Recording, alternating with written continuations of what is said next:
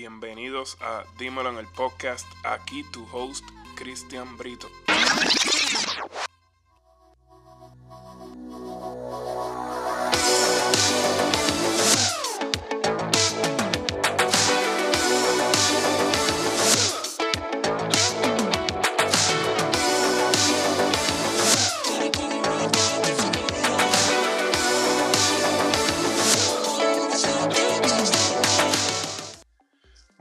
Empezar una conversación con un gran amigo y compañero en varias aventuras de la vida hemos tenido juntos.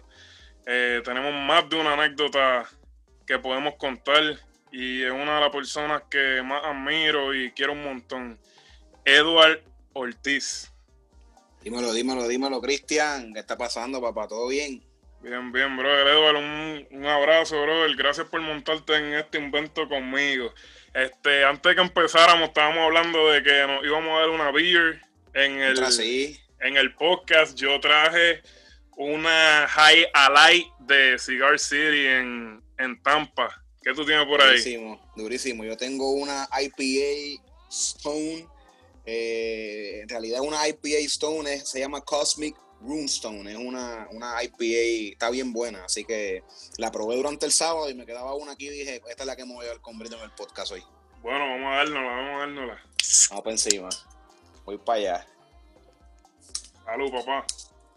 Aquí estoy. Salud, brother. Salud y gracias por montarte de nuevo, brother. Te lo agradezco un montón. Gracias Este, a ti. Y antes, y perdóname, quiero interrumpirte antes de que, de que empieces la entrevista formalmente. Quiero eh, felicitarte, brother, porque estás metiéndole a este proyecto y lo que, lo que he escuchado y lo que estoy siguiendo desde acá, te la estás comiendo, así que no le bajes, sigue metiéndole y te felicito, de verdad que sí. Gracias, brother. Ya tú sabes, uno inventando en tiempo de cuarentena las cosas que empuja el tiempo libre a hacer a uno. Y, y tratando de meterle, uno empujándose a uno mismo a ver, como uno dice en inglés, a ver qué se pega a la pared. No hay de otra, no hay de otra, hay que hacerlo. En esa estamos todo el mundo, papá. Aquí he tenido ya un par de conversaciones. Un ejemplo, con, tú eres una de las mismas personas que yo hablo a diario contigo por mensaje. No hablamos Señor. mucho por teléfono, pero por mensaje hablamos muchísimo. Y te apuesto que en esta conversación vamos a tocar temas que no tocamos por mensaje de texto ni nada de eso. Y cosas que van a hacerle de provecho a, a mucha otra gente y, y a nosotros mismos. Ojalá, ojalá y sea así, ¿no? Estamos ready, vamos por encima, ansiosos y contentos de estar contigo aquí. Bueno, vamos a arrancar. Este, Edward, eh, para empezar, desde que nos. Bueno, ¿a, a qué edad, a qué edad fue que nosotros nos conocimos, Edward? Que tú te acuerdes. Mi memoria me dice, si no me falla, mi primera experiencia, yo recuerdo contigo, yo creo que fue en segundo o tercer grado, para allá Teníamos abajo. 6, 7 años cuando nos conocimos. Mira para allá. Mira 6, para allá, 7 me años más o menos. So, vamos para 25, 26 años que nos conocemos. Y una cosa que nosotros tenemos en común, que es que desde, desde, desde chamaco los dos hemos tenido un amor por la música increíble. Yo, yo creo que tú puedes estar de acuerdo con eso conmigo. En el patio de la escuela rapeábamos, improvisábamos con las famosas tiraderas, este, inventando y haciendo rimas de cuatro estrofas, este, burlándose uno del otro, todo era un vacilón. Este, luego a los 15 años, tú y yo no teníamos ni nombre, éramos Edu de Librito. Grabamos nuestra primera canción. ¿Acuerdas? Este, diantre, yo, yo diera lo que fuera por conseguir esa canción. Eso tiene que estar Conseguirla. ¿Dónde estará eso, brother? ¿Dónde estará eso? Esa canción la grabamos por pri- la primera que grabamos, que- o sea, que salió en un burner, en un disco, no un disco, pero en CD, que después la escuchábamos en las casas y todo eso. Fue a los Sí, yo me acuerdo que era el, 14. era el mismo corillo de nosotros en la escuela que lo, que lo, lo quemaba en un CD, eso se pasaba por ahí para hoy, lo escuchamos, nos curábamos, mucho que nos curamos. Exacto, que hacíamos tiraera entre gente de la misma de la misma escuela, nos grabamos con un micrófono de computadora de, de, de 20 pesos y esa fue la primera experiencia que tú y yo tuvimos en la música. No estoy no estoy, no estoy 100% de acuerdo, eh, seguro de tu lado, pero por, el- por, lo, por lo menos en mi lado fue así. Ya. Y En el, en el caso mío, eh, fue más que nada con la percusión. Mi papá tocaba, se pasaba todo el tiempo con un set de congas en la casa y yo como desde que tenía como nueve años, lo veía todos los sábados y ahí fue que empecé. Este, y desde ahí como que fui coqueteando con, con los panderos, que tú sabes que hoy en día pues toco plena y eso. Pero en esa, en esa, en esa vuelta de, de, rapear y de improvisar y de escribir letras, eso fue para esa, para esa misma, para ese mismo tiempo que tú, que tú empezaste. Pues nosotros, como después de eso, a los, diría yo, a los 16 años, rápido, eso fue cuestión de menos nada. Nos juntamos con Luis Armando L.A., que es uno de los que ha estado aquí en el podcast ya. Este, Y es, uno, quiero hablar de eso porque por lo menos yo sé que en, en nuestra amistad esa parte de la música fue vital porque... Vital. So, la tengo que mencionar, pero quiero que los tres hagamos un podcast juntos. Eso va, eso va. Y toda la conversación, vamos a hablar de la música y eso, pero toda esa conversación de, la trifecta y de esos tiempos, quiero guardarlo para ese podcast en particular. Vamos conmigo. Pues a los 16 años nos juntamos con LA, hicimos el grupo La Trifecta eh, y llegó un punto que yo siento que todo empezó a coger rumbo duramos dos años tocando, tocando, tocando y de la nada como que todo el mundo cogió por su lado. Pero hoy día, 14, 15 años después, eh, la música sigue siendo uno de tus hobbies y uno de tus negocios. Tú tienes, tú perteneces a un grupo de plena puertorriqueña en West Palm Beach que toca por todo el sur de la Florida. ¿Me puede hablar un poco de eso? Correcto. Eh, sí, actualmente, bueno, el grupo es de Miami. Yo estoy tocando con ese grupo en Miami. Eh, y yo obviamente llevo tocando plena hace un tiempito ya. Cuando llego acá en el 2017, eh, hago contacto con uno de los muchachos allá en Miami, eh, que es el director del grupo, de hecho, y él me muy cordialmente me invitó. Y mano, hasta ahora, hasta ahora estamos tocando. El grupo se llama Mofongo de Plena y eso ha sido desde que empezó ese grupo, eso no ha parado. Bien chévere, en Navidad, de todo el año. Él, él, él tiene un tremendo proyecto y ahí es que estoy ahora mismo. Yo me acuerdo que el año pasado ustedes tuvieron, o sea, nosotros relajamos con la palabra de que estás buqueado, pero en realidad tú estuviste buqueado el año pasado. Sí, sí, sí, yo me acuerdo que el mes entero de Navidad, bueno, todos los miércoles tú tocabas en una discoteca aquí en Miami. Este, se me olvidó el nombre. Tocábamos, tocábamos en Brickell, eh, tocamos en, me parece que es en Barú, que se llama el sitio. En Barú, exacto, en Barú, todos los miércoles todos los miércoles tocábamos allá y así, Sacho, en un montón de sitios. Tocaban en, fiestas personales, fiestas de familia, los contrataban negocios. Me acuerdo que te contrató un supermercado para hacer Sí, nosotros, bueno, la realidad, eso fue con Arroz Rico. Arroz Rico no, no, no ¿verdad? Se cotizaron unas, unas parrandas y las parrandas de Arroz Rico nosotros las hicimos, fueron un total de 10 parrandas en diferentes supermercados hasta el día de el día de mi boda el año pasado, tú saliste de la boda a las una y pico de la mañana para ir para, yo creo que es donde yo vivo ahora, para adorar. Yo me recuerdo donde, me recuerdo donde, o sea, me recuerdo de tu boda y de ese día. No, no obstante, no me recuerdo del nombre, brother, pero fue en un sitio en Doral. Pero fue como esa fue como una fiesta personal, como un, una... Eso fue, eso fue un concierto, eso fue un concierto de un, de un salsero cubano que tenía un grupo de salsa y ellos nos contactaron a través del director y querían hacer un número en plena para cerrar la actividad. nosotros salimos de tu boda y esta es la parte que tú no sabes. Nos fuimos de la boda, tocábamos a las 12 de la noche. ¿Y sabes qué hora tocamos? tocamos como a las 3 de la mañana, brother. Ay, virgen. Nosotros llegamos allí y eso fue, Sacho, un martirio, porque pensábamos que tocábamos rápido y cuando llegamos estaba bien atrasado todo y, Tacho, a las 3 de la mañana, llega a mi casa a las, casi a las 5 de la mañana ese día, brother. Normal, normal, como, como, son las, las cuestiones de, de, los guisos de la música, que te dicen a las 8 y te sube a las 12 de la noche. Eso es así, tú sabes de eso, tú sabes. Y este del grupo, el grupo de ustedes se llama Mofongo de Mofongo de plena, Mofongo de plena. ¿Y ustedes son cuántos? Ese concepto es de, de, un muchacho en, Miami, él se llama Edwin González. Y, y, mano, somos cinco músicos, hay tres, tres instrumentos de percusión, hay un, instrumento que es una madera, un guiro, que por lo general lo toco yo, y está un viento. Tú eres percusionista y cantante, pues tú cantas también en el grupo. Sí, yo estoy ahora mismo como cantante del grupo, junto con el otro compañero que, también canta en el grupo, sí.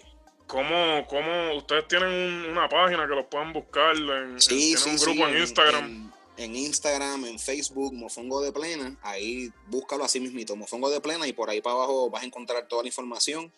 eh, upcoming shows o presentaciones, siempre se mantiene bien activo en las redes y por ahí estamos, por ahí estamos tocando. Pero, Eduardo, este, obviamente, o sea, eso es un guiso que tú cobras por eso. Cada vez que ustedes hacen su, su junte, ustedes cobran, tienen su, su corte por, por cada vez que van a tocar a los sitios y eso, pero ese no es tu trabajo fijo. ¿Qué es lo que tú te dedicas? Correcto, yo soy consejero de salud mental. Actualmente estoy trabajando como consejero, consejero de salud mental acá en, West Palm Beach.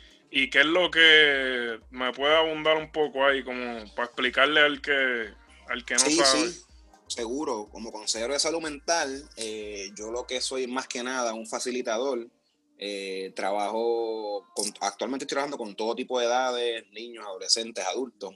Eh, y los clientes, pues, naturalmente, presentan tienen diagnóstico de salud mental y pues nosotros lo que hacemos es que hacemos un proceso de facilitación a través de homebound y por visitas a, las escuelas, eh, donde, se, donde se provee un servicio de terapia, terapia individual, eh, terapia de familia y diferentes modalidades, terapia de juego para niños, eh, y así sucesivamente, terapia centrada en el cliente, terapia cognitiva conductual, esas son diferentes modalidades que nosotros empleamos para poder alcanzar un propósito siguiendo un plan de tratamiento con nuestros clientes con cada uno de los jóvenes. Correcto.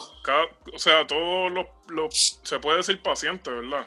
sí, el término, el término, es paciente o cliente, correcto. todos los pacientes o clientes tuyos son jóvenes, ¿verdad? Este, sí, de, sí, sí. De escuela, escuela superior, intermedia y cosas así, ¿verdad? Sí, sí. Actualmente la mayoría de mis clientes son clientes de escuela intermedia y superior cuando yo llegué aquí era todo lo contrario, yo estaba full con niños pequeños, estaba en muchos en mucho, um, daycares, en escuelas elementales, literalmente te estoy hablando de niños de pre-kinder, kindergarten. ¿Y eh, cuál, cuál tú crees, cuál tú encuentras más retante, ya que me dices eso, que ahora es todo lo opuesto a cuando llegaste? ¿Los niños más pequeños o los más adultos? Bueno, mi experiencia personal ha sido que los adultos son bastante, bastante complicaditos. Hay muchos, uno se encuentra con situaciones que son difíciles eh, y pues a un niño, como se dice coloquialmente, tú puedes moldearlo y trabajar y es más fácil de ajustar y el niño se adapta. Pero un adulto que ya tiene todas sus ideas eh, ya desarrolladas y establecidas es más difícil, eh, cuesta más trabajo. No es que es imposible, pero cuesta más trabajo. Y hablando, ya que o sea, estamos hablando de ti, tú como, como persona, yo me imagino que eso no es algo fácil. Tú dedicarte a eso la mitad, 12 horas al día y después llegar a tu casa y tener que lidiar con asuntos personales, sean los que sean. Yo me imagino que no es algo fácil. ¿Cómo, qué eso significa para ti? No es fácil, brother. Una de las cosas que, y hago un, ¿verdad? Un, acá, acá mientras hablo contigo, unas, unas entre comillas, un paréntesis, se supone o a uno le enseñan a que las cosas eh, del trabajo, las situaciones de tus clientes, tú las dejas en el trabajo y cuando llegas a tu casa, tú no te llevas nada de eso para tu casa. Pero a veces no es tan fácil como parece. Y quiero, quiero hacer un, paréntesis, valga la redundancia, esta ha sido mi experiencia. O sea, no, mi experiencia no, no, significa que es la de todo el mundo. Eh, pero he tenido momentos en los cuales me he sentido frustrado, en los cuales llego a mi casa y las situaciones de mis clientes me han afectado. Eso es algo con lo que yo he venido trabajando poco a poco y creo que actualmente lo estoy manejando bastante bien. Al principio, que yo me encontraba también en una transición, yo vine de Puerto Rico, yo jamás pensé, a mí nunca me pasó por la mente salir de Puerto Rico para irme a Estados Unidos. Tú, pero, tú llevas aquí cuatro, tres, tres, cuatro yo años. Llevo, yo llevo cuatro años, voy para cuatro años ahora. Voy para cuatro años. Y pues entonces entre esa, entre esa transición en la que me encontraba, un proceso de aculturación y todo eso, más los casos de mis clientes, trabajando de 7, de 8 de la mañana hasta las 6, 7 de la noche al principio, fue duro, fue duro, pero como, como te digo, eh, ha sido un proceso en el cual yo poco a poco he ido trabajando y creo que actualmente los problemas de mis clientes los dejo en, el trabajo, se quedan en las casas de ellos, en las escuelas. Cuando estoy en mi casa es tiempo para estar con mi esposa, con mi perro y tranquilo, mano. Yo me imagino que, o sea, me pienso yo que, no es algo fácil, especialmente cuando es, cuando es situaciones de niños y cosas así, que tú estás trabajando con, jóvenes y tú escuchas cosas que no son fáciles de escuchar, que no vamos a hablar de eso, eso son obviamente cosas de trabajo y personales, pero cosas que le llegan a uno, afectan a uno y, y tener que salir de esa cita y ser un ser humano común y corriente normal y, y, actuar normal. Me imagino que Sí, ¿no? Y tú sabes que tú dejaste un cliente en una situación bien difícil, o sea, tú dejas al cliente estabilizado y lo más importante para nosotros es que el cliente esté seguro y estable, o sea, nosotros después que nuestro cliente esté seguro y estable, lo demás se maneja. Pero tú sabes que la situación y los elementos que están alrededor de ese cliente pues no le benefician o no le ayudan muchas veces y tú desprenderte o desconectarte de ese caso hasta la semana después, cuando lo vuelves a ver es duro, es duro, es difícil y pues mano, eh, uno trata de, aplicar las mismas técnicas que uno tiene con sus clientes, las aplico yo, pero no, no funciona igual. No funciona igual. tú, tú, tú en Puerto Rico estabas haciendo algo, no era, no era exactamente lo mismo, pero era algo bastante parecido, o me equivoco. Yo, en Puerto Rico trabajé como maestro de educación especial, eh, específicamente con niños dentro del trastorno del autismo, el trastorno de espectro autismo. Yo era maestro de salón hogar, tenía un grupito de seis nenes. Y eso me imagino que es. O sea, no es algo fácil tampoco. es, retante. No es fácil, es bien retante, pero es una experiencia hermosa, brother. Eso es lo que yo. O sea, tú sabes que en, mi familia, la, familia de mi esposa también hay. Eh, o sea, mi cuñada tiene síndrome Down. Y ese es el ángel de la familia de nosotros.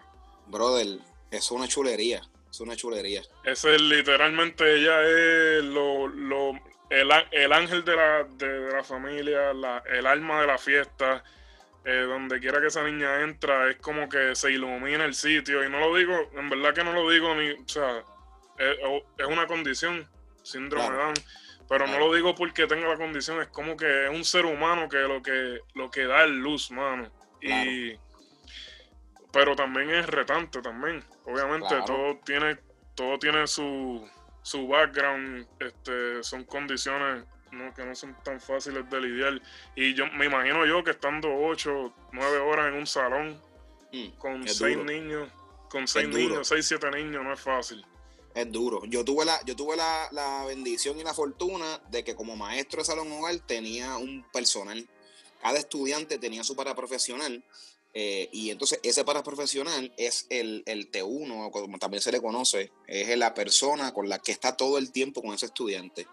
Eh, obviamente cada estudiante tiene ¿verdad? Su, su, su, forma de aprender y tiene un nivel diferente a otro estudiante, así que había que hacer adaptaciones en el, en el, en el plan de la semana, en el plan educativo, había que hacer modificaciones y adaptaciones para cada estudiante y ese paraprofesional se encarga de primeramente trabajar en equipo conmigo para poder modificar las conductas, pero más importante aún, de dar seguimiento a ese plan. Eso, eso fue bien importante.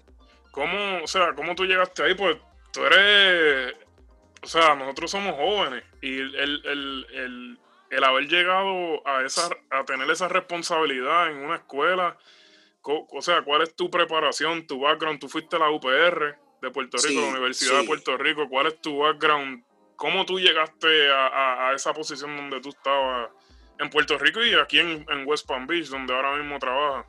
Pues yo después de graduarme contigo en high school, me fui a estudiar a la UPR Río Piedra. Allí entré por educación.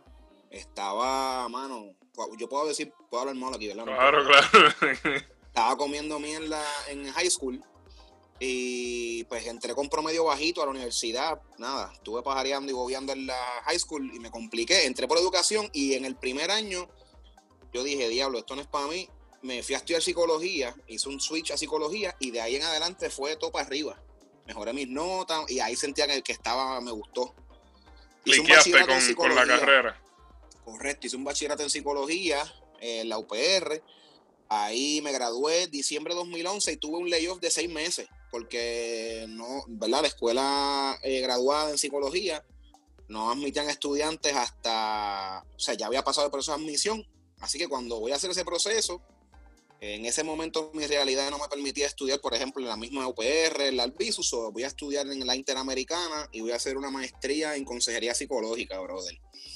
Y yo llegué allí bien pompeado, bien contento, nos dijeron unas cosas, nos vendieron 20 sueños y después de casi un año y pico, casi dos años, eh, me desmotivé, no quería seguir estudiando ahí. me encontraba en una búsqueda porque yo decía, diablo, yo, o sea, yo quería ser doctor, brother, yo iba a ser psicólogo.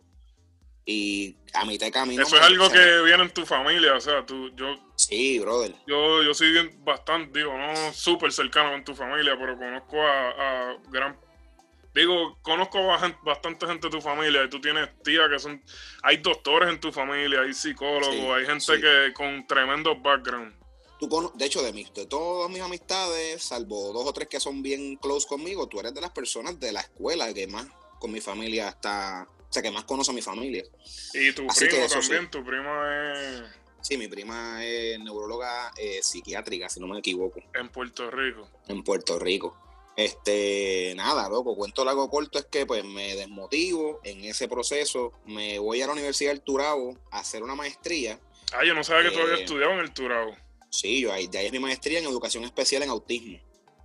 Y oh, entonces en ese proceso es que yo caigo en un salón de clase por equivocación. Yo trabajé en Baskin Robin Dunkin en Condado, brother. Y, te, y o sea, de mantecado y vendidona por un tubicito ahí.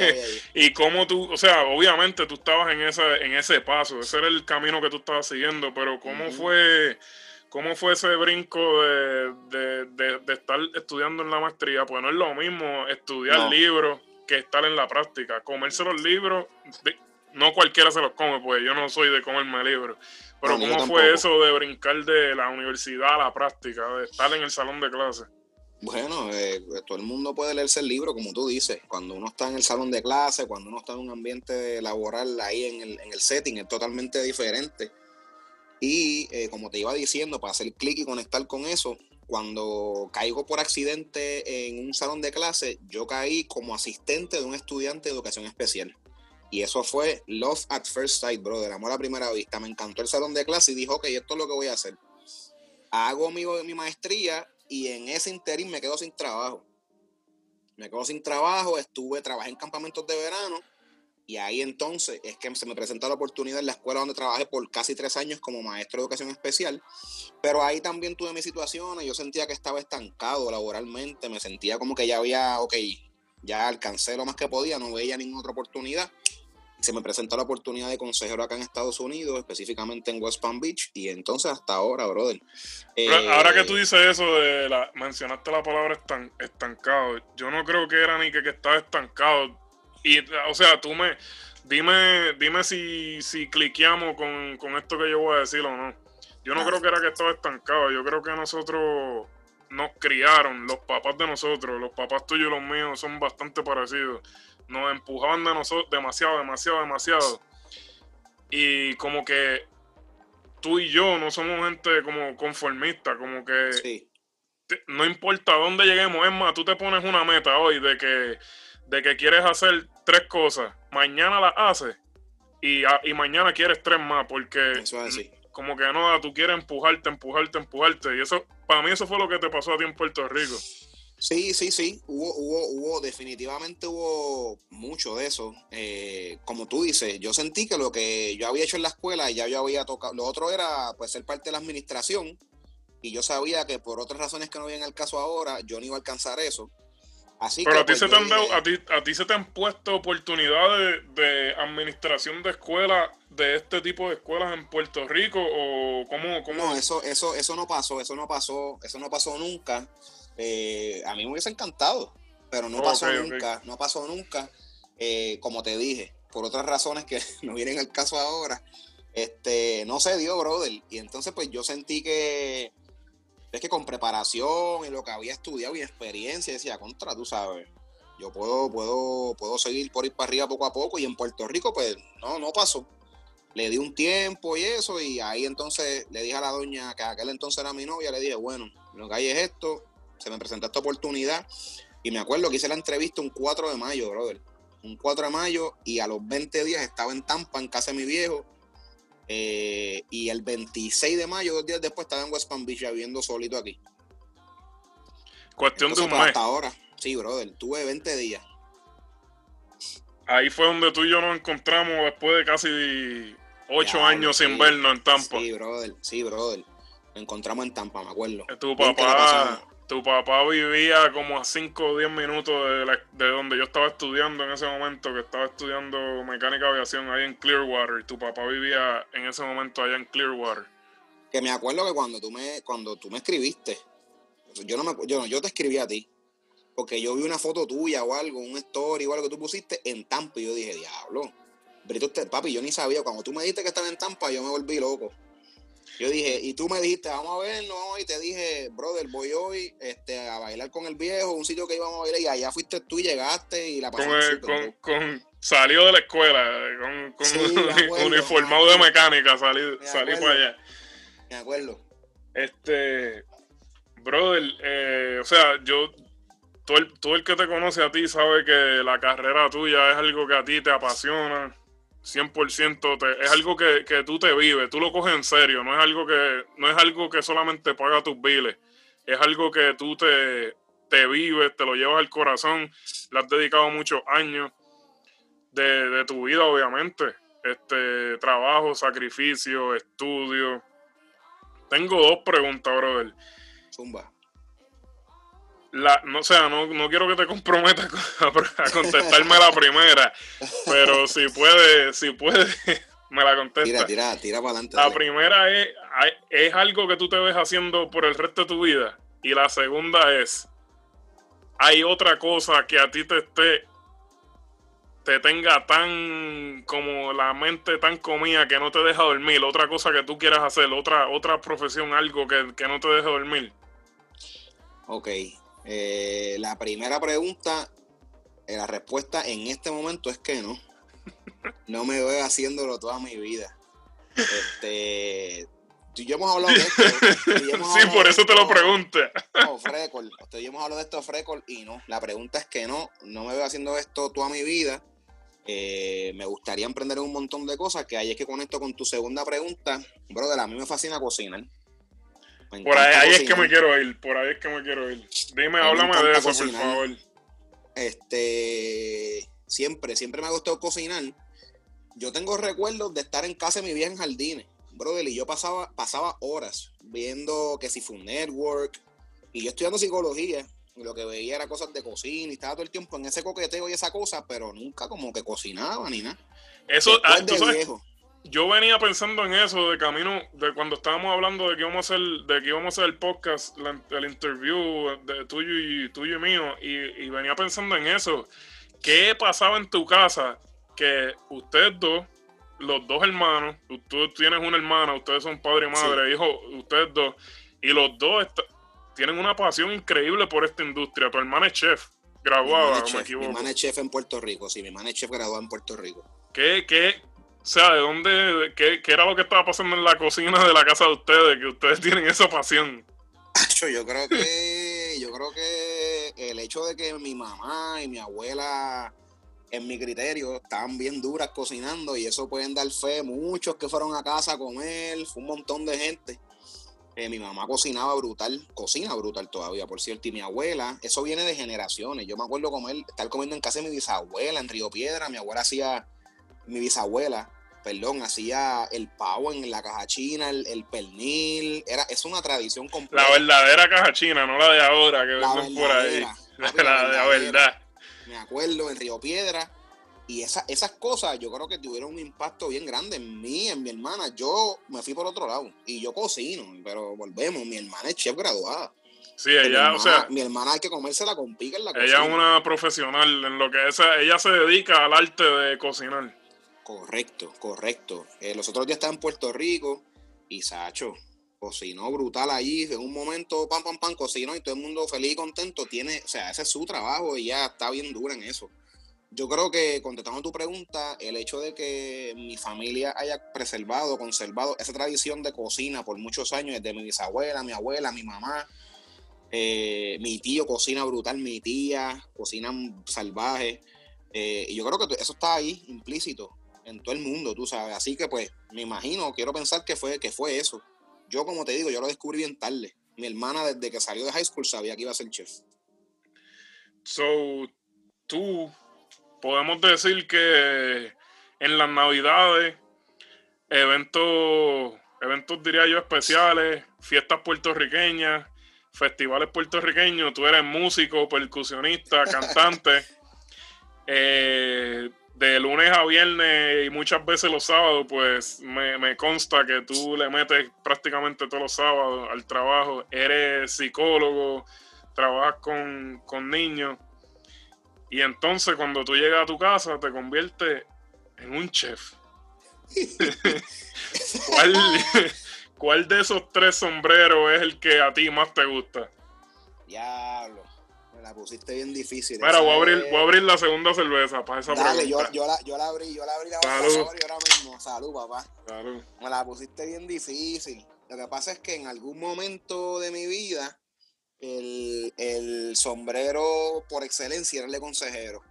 Pero eso ha cambiado, eso ha cambiado. Porque yo no, yo, o sea, yo cocinaba para mí.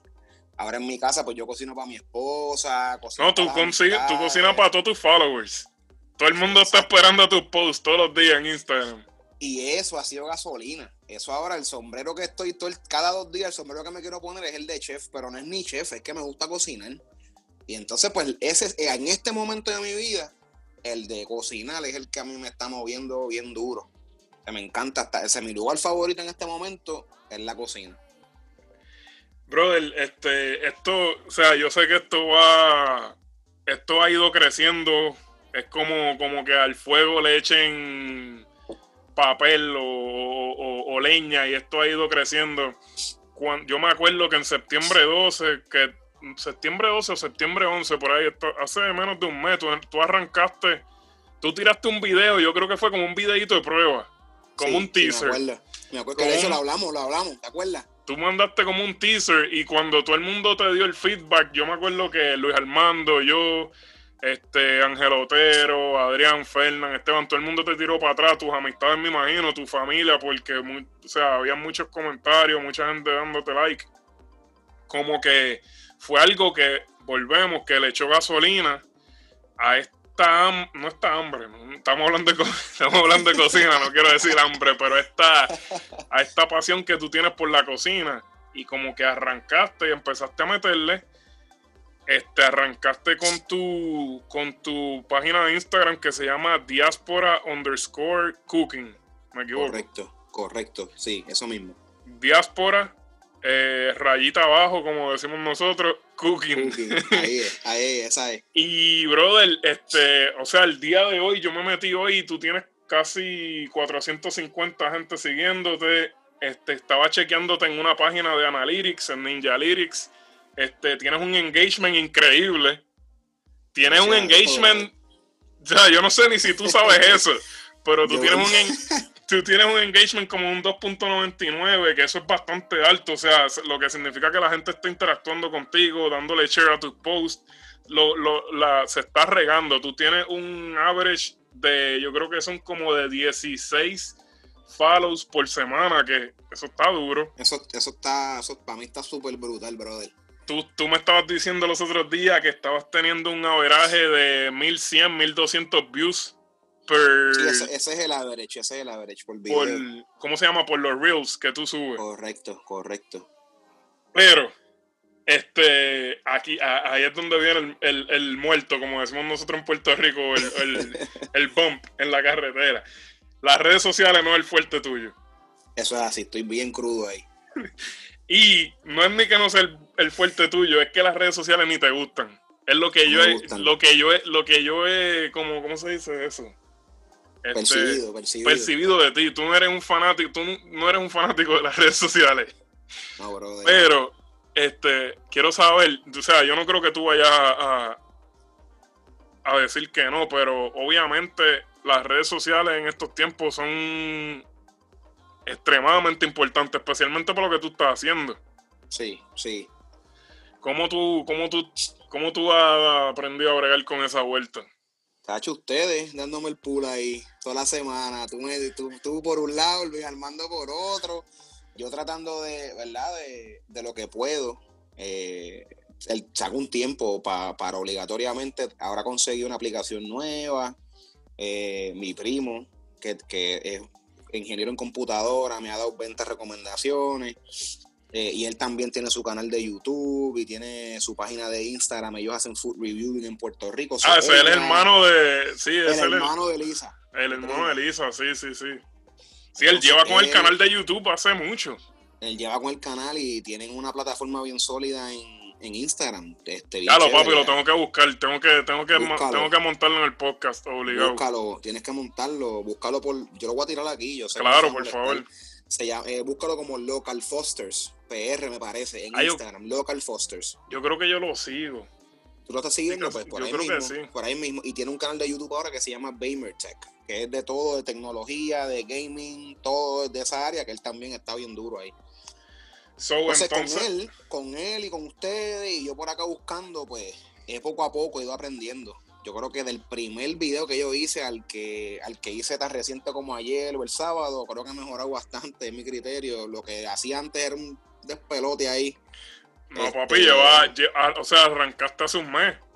Y le estás metiendo, o sea, el progreso que tú tienes de un mes. Es como yo con el podcast. Este, el primer podcast que yo hice, el primer episodio piloto, que no lo escuchó nadie, la única gente que lo escucharon fueron tú y Luis Armando. Me acuerdo. Eh, yo me acuerdo que tú me tiraste, Brito, tienes que meterle, tienes que meterle intro, tienes que meterle outro. Eh, Luis Armando me dijo, tienes que bregar con el micrófono, tienes que ver qué hace. Y yo decía, diantre, mano, tengo que poner, tengo que ponerme a, ver cómo averiguo, qué hago, porque quiero arrancar. Y a la misma vez lo que tenía en la cabeza era como que tengo que meterle y en el camino aprendo. Claro. Porque si tú te pones a, esperar de que tú aprendas a bregar con algo, el momento que tú aprendes a bregar con eso, ya sale otra cosa nueva. Que qué bueno que mencionas eso, brother, porque yo me he dado cuenta que cuando yo empecé a hacer eh, lo de los videos de cocina, aquí desde mi, desde mi apartamento, brother, de la, de la yo antes no veía a nadie haciendo eso. Ahora que estoy haciendo videos de comida, coincido con un montón de gente que está en la misma ola. Ese es el algoritmo. El proceso. Exacto. Ese es el algoritmo de Instagram. hablamos de eso hace unos días. Este, ahora, y entonces veo gente que está en el mismo proceso que yo, gente que, están aprendiendo, que están en la misma ola, y dije, diantre, pues, este, estoy, estoy en la que es, ¿me entiendes? Porque estamos todo el mundo en la misma. Tú con el podcast, yo con lo mío, está todo el mundo en esa. Eso, eso es lo que, o sea, eso, esto yo lo, yo una vez estaba viendo un video, una, una de las entrevistas de Chente y Chente y Drach, que es un súper famoso en Puerto Rico. El podcast más famoso de Puerto Rico, yo creo. No quiero hablar M, pero yo creo que es uno de los más famosos, los más vistos en YouTube. Es el de él. Y estaba viendo, me acuerdo que estaba montando bicicleta en, frente al televisor. Y, el, y yo, esto o sea, esto de podcast es algo que yo vengo hablando especialmente contigo hace más de dos años. Diciendo, vamos, o sea, hablábamos de que vamos a hacer un podcast en los bares, en los restaurantes, vamos a ir de que hacer, hablar de comida, o sea, hablábamos de un montón de ideas para hacer el podcast. Me acuerdo. Y en medio de la pandemia, yo creo que eso fue como en, en junio, julio. Él, él, sube un podcast hablando de todo lo que le estaba pasando, las situaciones personales, la, un montón de cosas. Y en una dice, mira, si tú quieres hacer un podcast, lo único que tienes que hacer no te des excusa. Tú lo que necesitas es un celular. Un celular y unos, audífonos y arranca. Y yo dije, mira, ¿tú sabes qué? Vamos a meterle. Porque si tú, si tú esperas a, aprender, como, como decimos nosotros en Puerto Rico, el momento que tú te aprendes las reglas del juego, te cambian el juego. Claro, claro. Si tú, te, si tú, si tú vienes de que aprenderte la tecnología in and out, cómo funciona, cómo trabaja, al momento que tú eres un experto, sale otra cosa nueva. y es como que, mano, tienes que arrancar y aprender en el camino. Eso es algo que, aparte, es como que a mí me gusta eso de, aprender en el, en el, proceso. Ir aprendiendo, ir aprendiendo. Y viene un pana y me da un consejo, viene otro, me da otro consejo.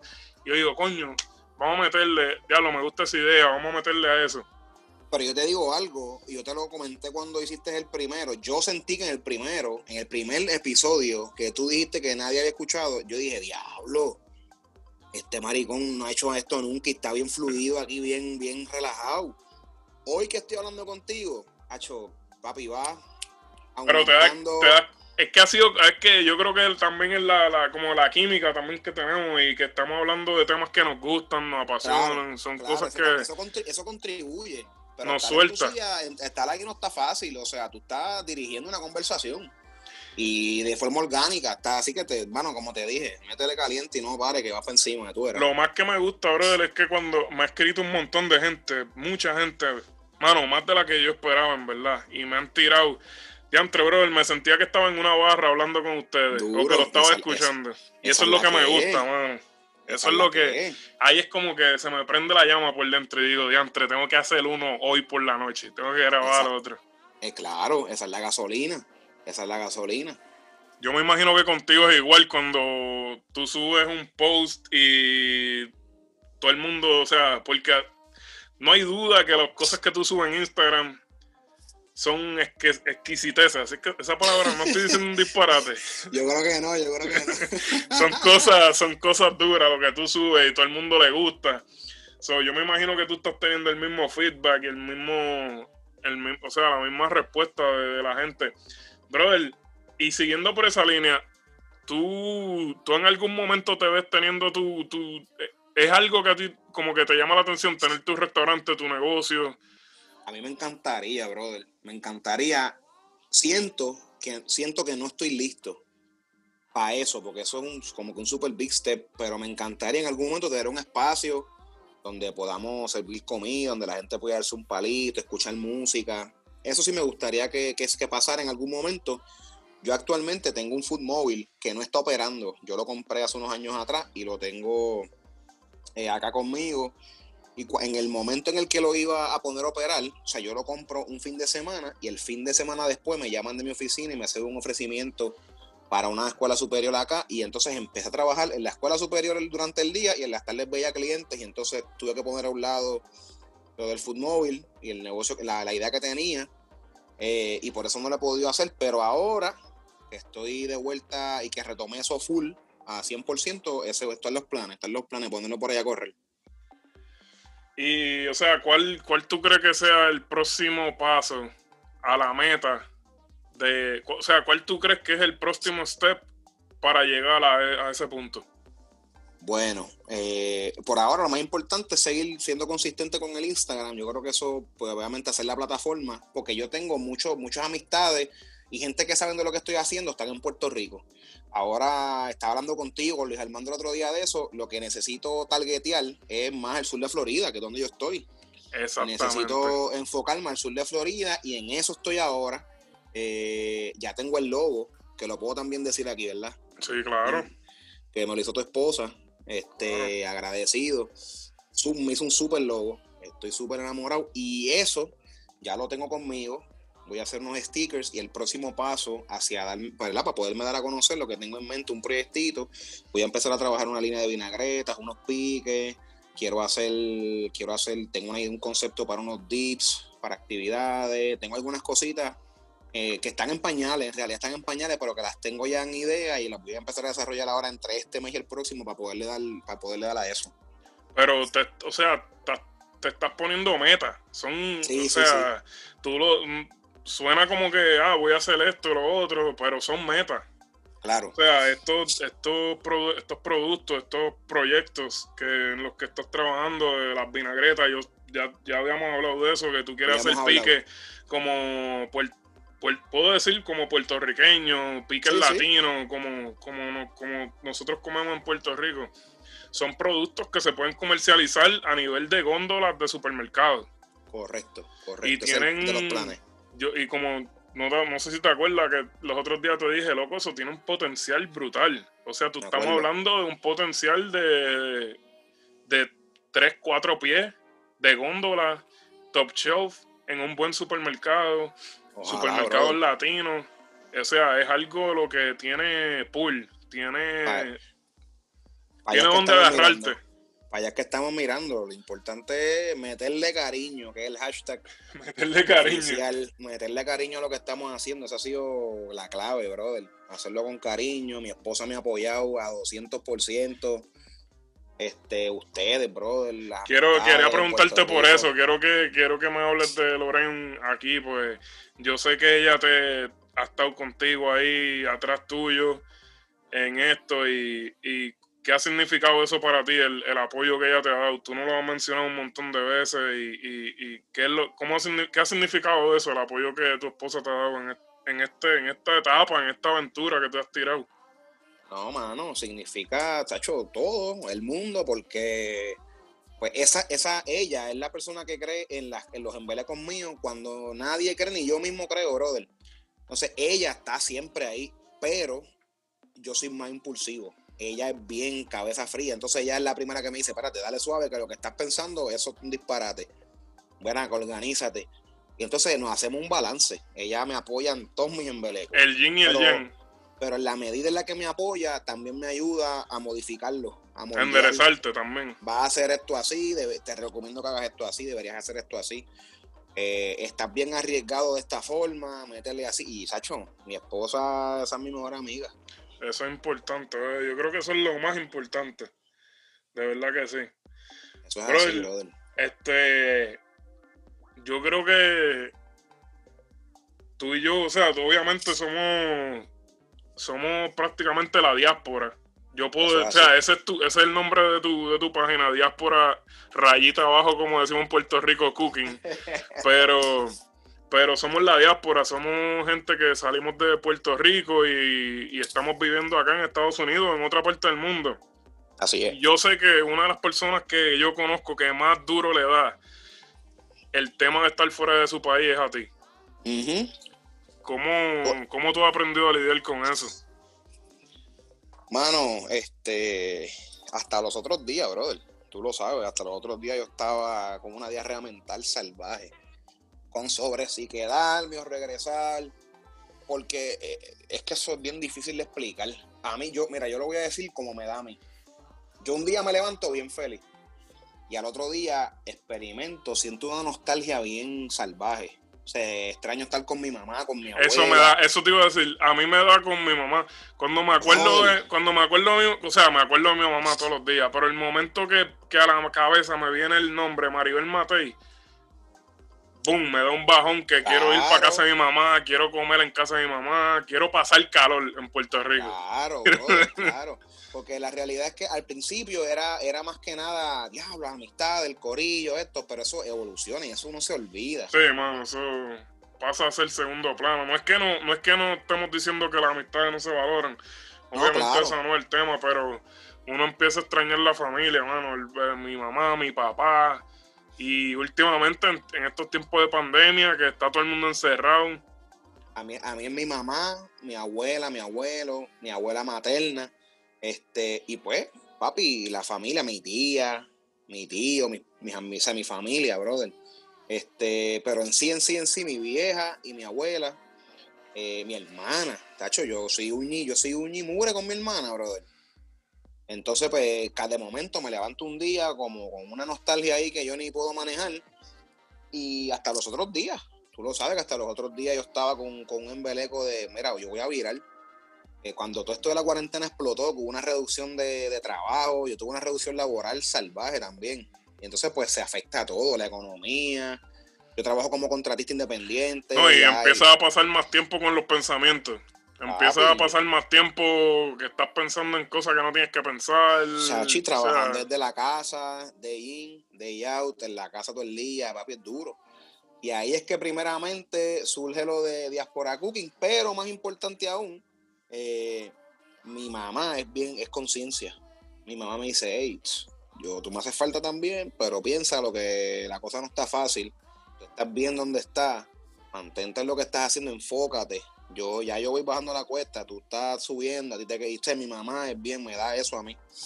Eh, y entonces hasta el sol de hoy, creo que definitivamente el tener la mente puesta en una meta como el Diaspora en el proyecto ahora mismo, eso es lo que me tiene en gasolina para desde que estoy en eso, todos los días, o sea, cada dos días subiendo contenido, pendiente de las recetas, eso a mí en mi mente no me permite, no me da tiempo para más cosas. Eh, y yo creo que eso ha sido bien importante para no estar enfocado en esa, esa cuestión de la, lo que tú mencionas de la diáspora, de estar lejos, cómo lo he manejado. Pero no fue fácil, brother. Yo estuve nueve meses viviendo solo aquí. No, sí, yo, me consta, eso me consta. Y, o sea, habemos, hay, habemos, digo que habemos yo, o sea, yo llevo ya 10 años aquí, pero hay mucha gente que, que está en el mismo proceso y no es fácil, no es fácil. Y hay que hay que agarrarse de algo, brother. Yo digo que hay que, por eso es que todos los días yo estoy haciendo algo nuevo, porque es como que tienes que agarrarte de algo y agarrarte lo más fuerte que tú puedas y darle por ahí para abajo y no dejar que los pensamientos te controlen, mano. No soltarte, papi. Yo creo que también el network que tú tengas, la gente que tú tengas alrededor, tú eres un tipo bien enfático, tú eres bien enfático en eso, en tus redes, cada vez que hablamos, tú eres un tipo, tú estás bien focalizado en eso. Eh, y yo me acuerdo que mi tía, que tú la conoces, que es la psicóloga, yo la llamo un día en medio de una de esas situaciones y me dice, AIDS, no pasa nada. Lo que pasa es que tú tienes que cambiar en tu mente que donde tú estás ahora no es en Puerto Rico y si tú esperas que tu realidad en Florida sea la misma que realidad que tú estás en Puerto Rico, tú estás perdido. Tienes una, pues, tú estás en una batalla que estás perdido. Y en ese momento ahí fue que dice, ah, espérate, es cierto. Así que las expectativas cambian. Y yo estaba todo el tiempo esperando encontrar aquí lo que tenía en Puerto Rico, brother. Sí, pues allá en Puerto Rico, o sea, ayer mismo estaba yo pensando eso, que en Puerto Rico tú no tenías que llamar al corillo para decirle vamos a encontrarnos aquí. En Puerto Rico tú ibas a, ese sitio y tú sabías que tú te ibas a encontrar. Exactamente. Alguien tú te ibas a encontrar allí y tú te ibas a dar, o sea, si, si era una persona que bebe, te iba a dar tu palo, tu cerveza, iba a hablar de la que pica el pollo, como decimos nosotros, vacilar. Inclusive no. gente que tú no conoces. Exacto. Tú vas, a, cualquier barra en Puerto Rico y tú con el que tiene al lado, ¿qué es lo que hay? ¿De qué está bebiendo el hombre? De repente se forma un bembé. Exactamente, brother. Eso aquí, pues no. aquí es muy distinto. Exactamente, exactamente. Pero es cuestión de, bueno, acostumbrarse, aprender. Digo, creo yo. Todavía yo estoy aprendiendo, estoy en ese proceso también, pero es cuestión de, no sé, mano, de aprender a lidiar. Y como yo digo, para mí lo más fuerte es agárrate de algo y dale por ir para allá. No dejes que la mente te controle, mano, porque cuando la mente controla a uno. Tiene que haber un motivo, tiene que haber un motivo y salir de la, zona, de la zona de confort, brother. Exactamente, empujarse todo el tiempo. Exactamente. Ya entre, brother, este, mano, de verdad que te agradezco un montón. Te lo agradezco en el alma. Me encantó esta conversación, brother. Yo creo que fue súper diferente. Te lo agradezco un montón. Gracias por, gracias por, por tu tiempo y dime, dime de nuevo a, la gente que nos escucha la página de Instagram tuya. Yo estoy ahora mismo en Instagram solamente, diáspora underscore cooking. Tengo un Facebook que lo puedes buscar también como Cuarentena Creativa, pero eso va más dirigido a los proyectos de plena y todo eso. y no, música. tengo nada, y música, no tengo nada todavía de, de cocina ahí. Estoy también pensando cómo hacer un, un, ¿verdad? Cómo conectar para el Facebook que Luis Armando fue el que me lo dijo. Me dijo, brother, tienes que meterle el Facebook porque eso también te va a ayudar un montón. Pero sí, ahora mismo estoy en Instagram, diaspora, diaspora underscore cooking. Ahí me encuentran y cada dos días, por ahora, voy a estar subiendo contenido, recetas que son bien fáciles para que preparen en las casas. No hay que ser chef para cocinar. Este, y yo trato de poner la, la, descripción de la receta lo más fácil posible. Tú pones la descripción de ingredientes, eh, todo abajo en el, en el post. Y si ves la receta y tienes dudas, me tiras el DM, mensaje privado, whatever, y, y hecho, en confianza a la gente que nos está viendo, nos está escuchando, debo decir. Y nada, brother, bien contento, agradecido contigo por la oportunidad. Hacho, te deseo lo mejor. Sabes que estamos siempre en contacto. Este, no le bajes, brother, no le bajes. Yo nuevamente te felicito por tu proyecto. Estás metiéndole salvaje.